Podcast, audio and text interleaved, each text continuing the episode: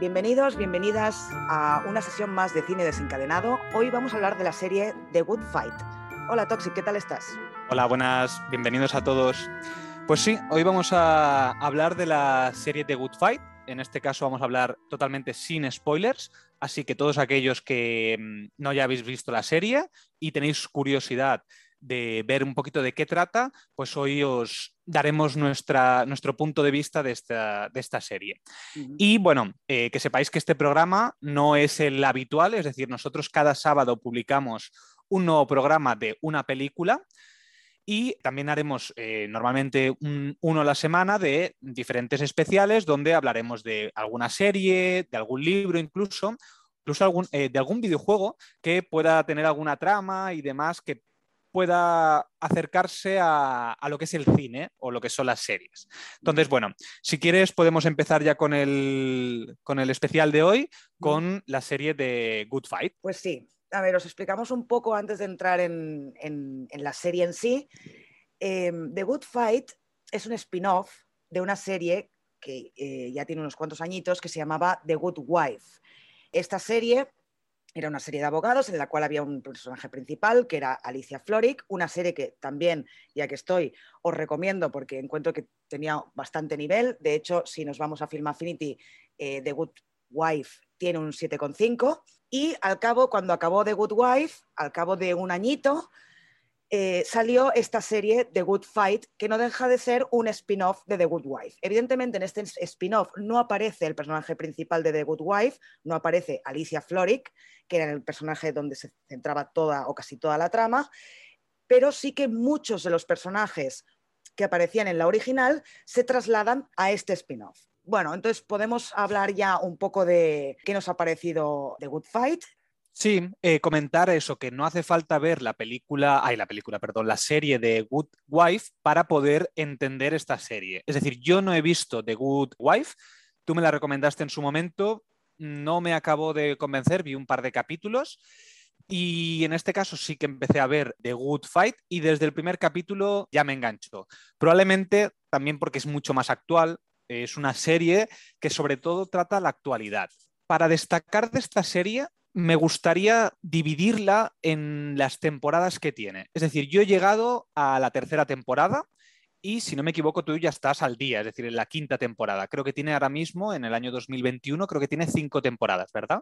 Sí, exacto. Me falta solo el último capítulo de la quinta temporada. Pues justamente esta reseña que estamos haciendo, que no tiene spoilers, precisamente es una serie que no, no pasa nada a los spoilers, porque es una serie de este, este, tipo de series que, hemos solido tener en, Antena 3, Telecinco, es decir, estas series que se, que se emitían antiguamente tipo House, es decir, que se emitían semanalmente, donde tú no perdías el hilo si veías un capítulo suelto.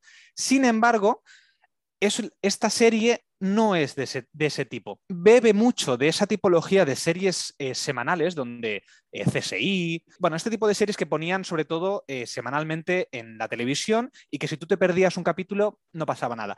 Pero en este caso no sucede así.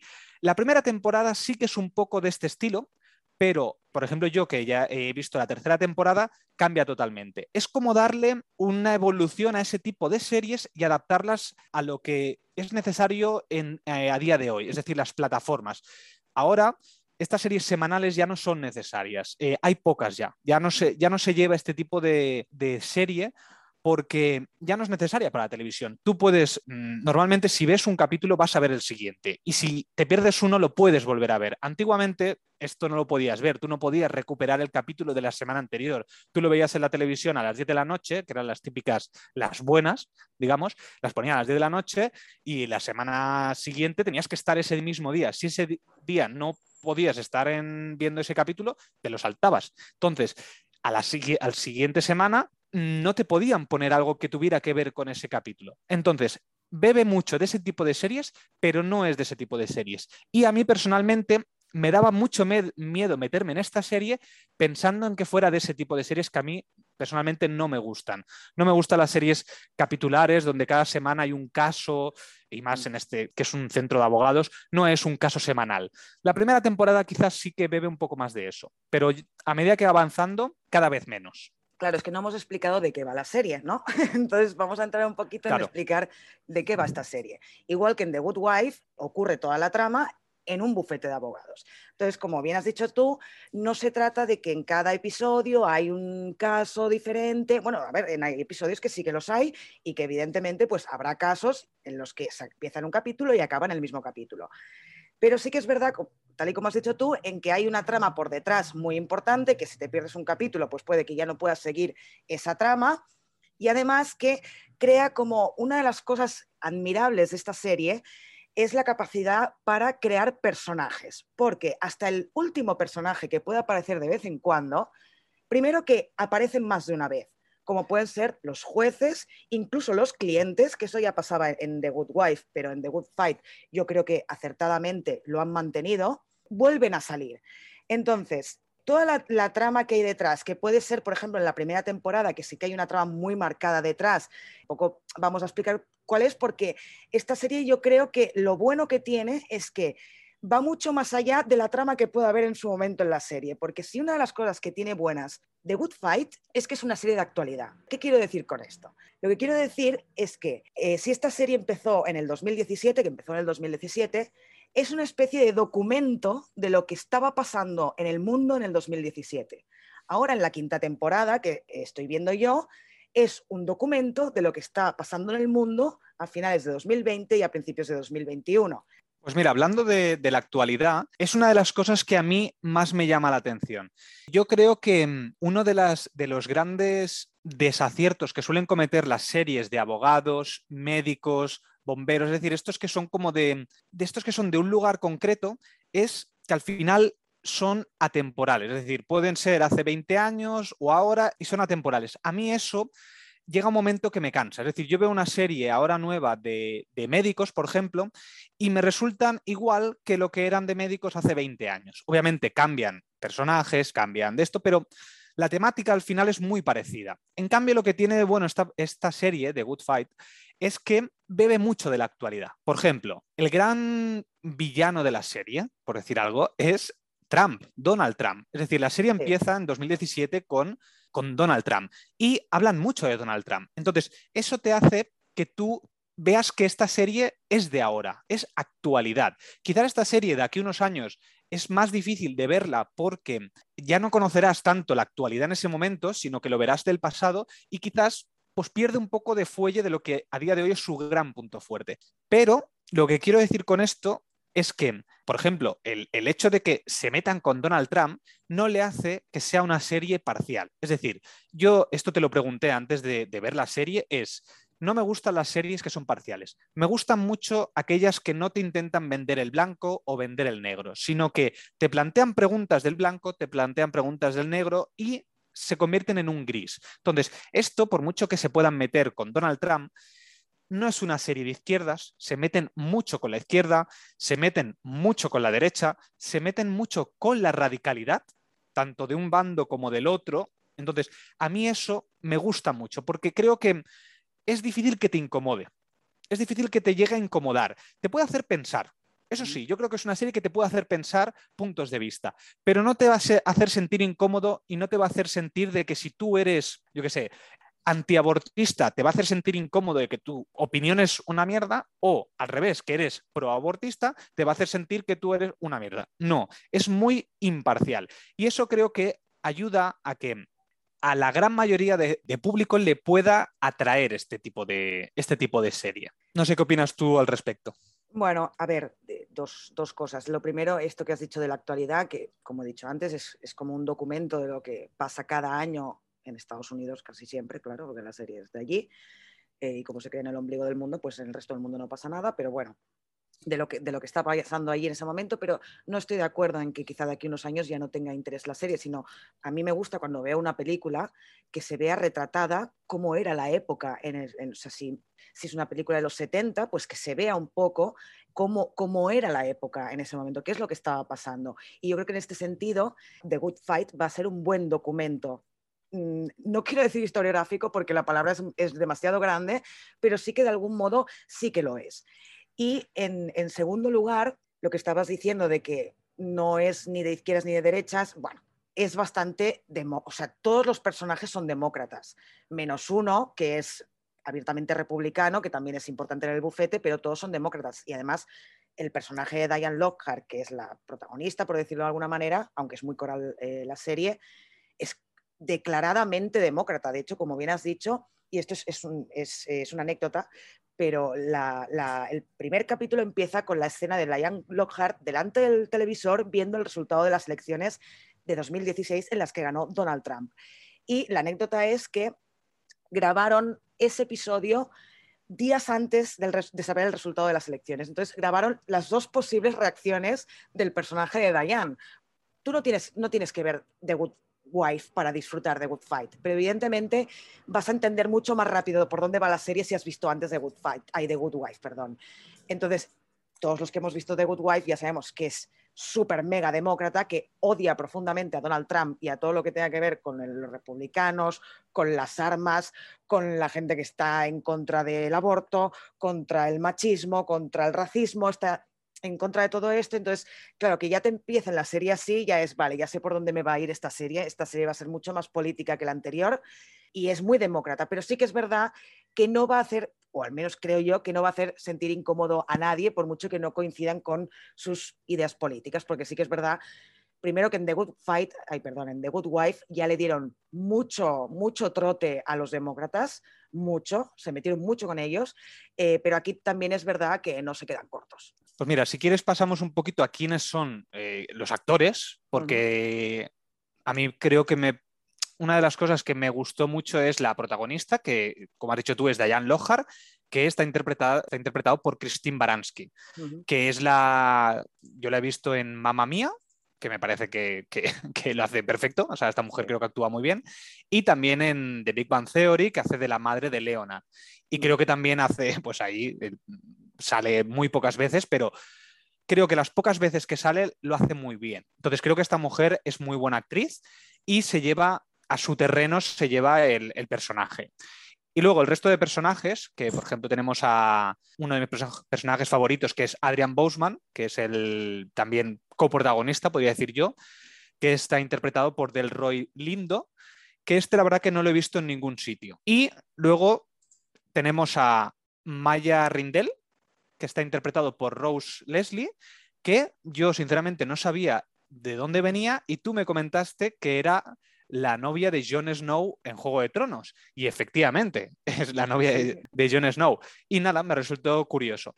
Y bueno, eh, al ser una serie muy coral, porque al final es un bufete de abogados y como cualquier serie que trate de una temática, es muy coral, no sé si tú quieres destacar a algún actor que te guste más. Voy a decir un poco lo mismo que tú, pero a mí eh, Christine Baranski es que me encanta, o sea, la adoro a esta, a esta mujer. Esta actriz es, es, una actriz de Broadway, o sea, la hemos visto poco en cine o en series hasta hace más o menos poco, de hecho hasta que empezó The Good Wife, porque yo creo que antes pocas veces se la, se la había visto. esta chica, eh, esta señora, perdón, porque ya tiene una edad, es cantante, o sea, canta, baila, actúa, y yo creo que cada vez que aparece en la pantalla mm, se come la cámara y esté con quien esté en escena, se lleva la escena para ella porque es de estas, de estas actrices o estos actores que inundan, que inundan la escena en el teatro o que, se, que la cámara los adora. Y encuentro que hace un papelón, porque además es eso, tú la ves en Mamma Mía, no tiene nada que ver el papel, la ves haciendo de Madre de Leonard en Big Bang y no tiene nada que ver el papel, es una tía que me encanta y es uno de los ganchos de esta serie, precisamente es Christine Baranski. Eh, el resto, de, el resto del, reparto, eh, los actores, yo creo que en general están muy bien todos, tanto los que bien, por si alguien ha visto The Good Wife pero no se ha lanzado a ver The Good Fight, eh, tanto los personajes que ya podéis conocer de The Good Wife como los nuevos de The Good Fight están muy bien creados, están muy bien vinculados los unos con los otros, o sea, no chirría de, se nota mucho estos que vienen de la otra y estos que no, o sea, no hay diferencia a ese nivel. Por ejemplo, Boseman, que has nombrado tú, no salía en The Good Wife, pero está tan protagonista como el resto y no hay ningún problema. Eh, y en este sentido, eh, no, destacar quizá la aparición, que esto también ya nos, tienen acostumbrados en, en, The Good Wife, pero la aparición de Matthew Perry en The Good Fight, es decir, del Chandler de Friends, que yo que soy una loca fanática de Friends, para mí siempre es un placer verlo. y bueno, eh, estos eh, personajes secundarios, estos actores secundarios maravillosos, como son los jueces o los, los clientes del, bufete, que para nada se quedan atrás a nivel de, interpretación. O sea, la interpretación es, es, algo muy destacable. Y de cara a la comparación que, podríamos hacer con, con The eh, Wife, yo lo que quería destacar es que siempre tenemos esa impresión de segundas partes nunca fueron buenas. Y en este caso yo creo que es todo lo contrario, porque ya no solo es que, por ejemplo, en Film Affinity, como he dicho antes, The Good Wife tenga un 7,5 eh, y esta tenga un 7,6. O sea, ya no es solo porque la nota que tenga la serie sea superior, sino que yo creo que en The Good Fight, cosa que no hacían en la otra, rompen moldes, sobre todo como has dicho tú, a partir de la tercera temporada. O sea, la primera y la segunda son buenas, porque son buenas, pero a partir de la tercera hay un cambio en el que rompen moldes en, la televisión. O sea, introducen, introducen maneras de explicar lo que está pasando nunca antes vistas en la televisión ¿no? Eh, como puede ser esto de meter, bueno, esto no, no, creo que sea un spoiler, pero bueno, esto de meter una musiquita con, con, dibujos para explicarte según qué cosas, o la manera en que, en que hacen, hacen funcionar la cámara, la manera en que te explican una cosa, y bueno, ya lo verás, en la cuarta y en la quinta esto se dispara todavía mucho más, ¿no? Entonces yo creo que eh, lo que llama sobre todo la atención de, de, esta producción es, aparte de la interpretación, aparte de, de esta manera que tienen de tratar con la actualidad en su país es la manera en, que, cómo, cómo tratan la actualidad y cómo eh, se meten las interpretaciones dentro de, todo esto. Sí, eh, efectivamente, eh, de lo que tú has dicho, esto te lo comenté fuera de micro, que era el salto cualitativo que para mí da de la segunda a la tercera temporada. Mm. Para mí el hecho este de poner los cortos, hay una, una, especie de cortos donde te están explicando pues por ejemplo, el, primero, el primer corto que hay de la, tercera temporada es que te están explicando una ley. Te explican cómo funciona una ley. Si no me equivoco, es cómo funciona un contrato, un contrato de confidencialidad. Cómo funciona un contrato de confidencialidad. Y está muy bien porque tú puedes entenderlo por el contexto, por lo que te están explicando durante, la, durante el capítulo, cómo funciona. Pero te ponen un corto de apenas dos minutos con dibujos animados y con una música, donde te están explicando esto. Y entonces es una manera muy innovadora, como te has dicho tú, de contarte algo que es muy necesario para la trama de ese capítulo y que dos personajes hablando sobre esto, de cómo funciona, sería totalmente absurdo porque son abogados al final. Entonces, si tú, tú no le puedes contar cosas obvias a un compañero para que en la serie entre este tipo de, de explicación para que lo entienda el espectador, cosa que sucede mucho en las, en las series de médicos, abogados, etcétera, que a veces, como necesitas explicarle al espectador, se, se explica, se sobreexplica cosas que tú dices, a ver, un médico no le estará explicando al otro médico de este al lado lo que está haciendo porque lo está viendo. Es totalmente absurdo. Entonces, eso creo que lo hacen muy bien.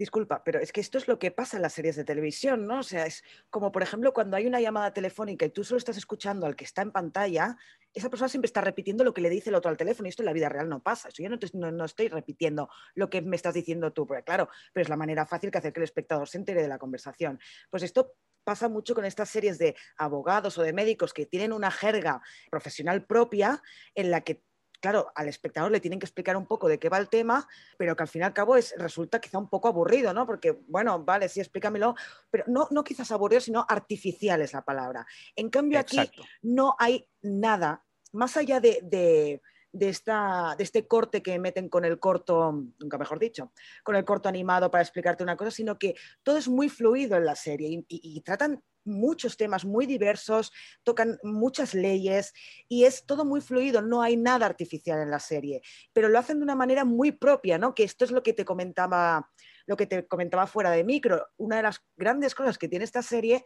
es que si de repente cambian todos los actores, eh, cambian incluso la trama, de la manera en que está hecha, sabrías que los creadores, el guionista, el cámara y el editor de la serie son los mismos, porque tiene una manera de hacer que no encuentro que sea parecida a ninguna otra serie o a ninguna otra película. No sé cómo lo ves. Sí, sí, sí, tiene...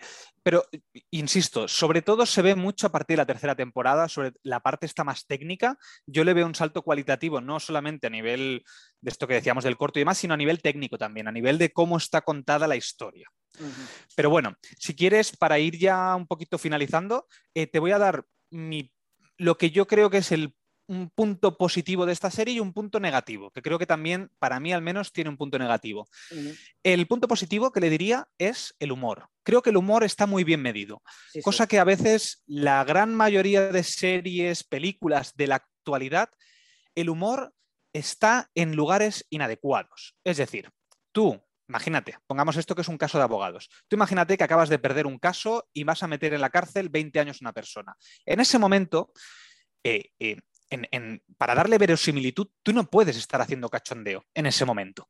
No tiene sentido hacerlo en ese momento. Y sin embargo, las películas de hoy eh, mm, puede pasar y pasa muchas veces que el humor lo meten en momentos inadecuados, donde muere una persona, muere no sé quién, y tú pones un chiste para darle humor, para romper el momento. Y creo que en esta serie está muy bien medido el humor. El humor está cuando tiene que estar, cuando la verosimilitud es necesaria, en momentos de relax momentos que a lo mejor la oficina está tranquila, donde se ha acabado un juicio, pero ya están dos personajes solos, etc. Entonces, el humor creo que es un punto muy positivo para esta serie. Y como punto negativo, que yo creo que eh, a mí mm, me cuesta a veces, es los finales de capítulo. ¿Qué quiero decir con los finales de capítulo? Igual que antes he dicho que, los, que eh, a medida que avanza la serie cada vez eh, es menos caso por capítulo, Sí que la primera temporada tiene bastantes casos por capítulo, porque beben mucho de lo que de las series antiguas eh, semanales. Negativo, pues que a mí se precipita en los finales. Es decir, em, quizás para personas que, sean, mm, que tengan mucha capacidad de, de, estar prestando atención, el final del capítulo le parece muy obvio, porque no sobreexplican. Pero para mí, que yo soy bastante tonto para estas cosas, a veces necesito que cuando finaliza un caso, me resuman un poco cómo ha acabado, o sea, qué ha sucedido. Y a mí eso, que yo soy un poco tonto para estas cosas, me falta un poco. Mm, me parece un punto negativo, que obviamente puede ser un punto negativo para mí como espectador, pero puede ser un punto muy positivo para otras personas que no necesitan sobreexplicación. Así que me gustaría saber, así para ya finalizar, qué punto positivo así le das para la serie, que, que lo veas destacable, mm, independiente de todo lo que hayamos hablado, y algo así que si tienes un punto negativo de la serie. Punto positivo eh, es todo lo que he venido diciendo. La verdad es que me parece que en general es una serie espléndida, es una serie excelente y de hecho de este año 2021, esta quinta temporada que ha salido es, mm, sin pensarlo mucho, quizá ahora después digo, ay, no, me he acordado de tal otra, pero es la mejor temporada que yo, ya sabes que veo muchas series, es la mejor temporada que se ha estrenado este 2022 de, de cualquier serie. Realmente es que destacaría casi todo. De hecho, yo en Film a esta, serie le tengo puesto un 9 porque me parece excepcional y yo no pongo un 9 a cualquier cosa. No deja de ser una serie de abogados, o sea, tampoco vamos a pasarnos a decir que esta es la mejor serie de la historia del mundo mundial, tampoco es eso. Pero todo lo que le veo a la serie le encuentro punto positivo. Quizá hay ha habido momentos en según qué temporadas, por ejemplo, hay un personaje, el que te dije, el de la Maya, el de la Maya Rindel, que es el de la el de la Rose Leslie, que a mí llegó un momento pues, que me cansó un poco. Quizá destacaría estos puntos negativos, pero es que son tan, tan pequeños comparados con todos los puntos positivos que le veo, que quizá no me, no me parece ni, no me merece ni la pena mencionarlo en este sentido. O sea, yo creo que es una serie súper recomendable. O sea, yo siempre se la recomiendo a todo el mundo que conozco porque creo que es muy buena y que además es esas series que tienen la virtud, por ejemplo, como Breaking Bad, de ser una gran serie y que a la vez le pueda gustar a todo el mundo y por eso creo que es, eh, la puede ver todo el mundo y por eso se la recomiendo. Y nada más, la verdad es que no, no, no tengo más que añadir, solo, añadir, solo pues eso, recomendársela a todo el mundo, animar a todo el mundo, sobre todo a la gente que vio The Good Wife en su momento y les gustó. Si, y voy a, hacer la, voy a decir la típica frase, si te gustó The Good Wife, lo vas a flipar con The Good Fight. y ya está. Y con esto creo que ya, ya podemos eh, despedirnos y desearos que tengáis una buena semana y que os haya gustado este podcast. Lo mismo, os deseamos a todos una buena semana y nos vemos el próximo sábado. Adiós, que vaya bien.